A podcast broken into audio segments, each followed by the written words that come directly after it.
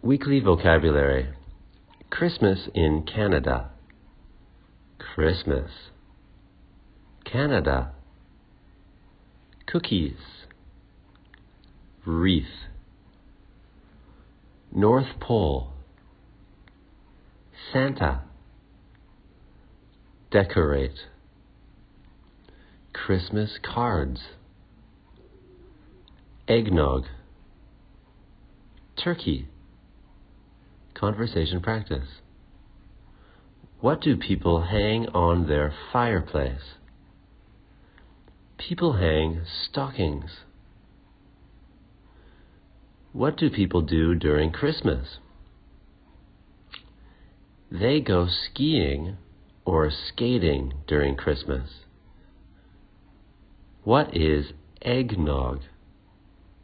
Eggnog is a drink made from eggs.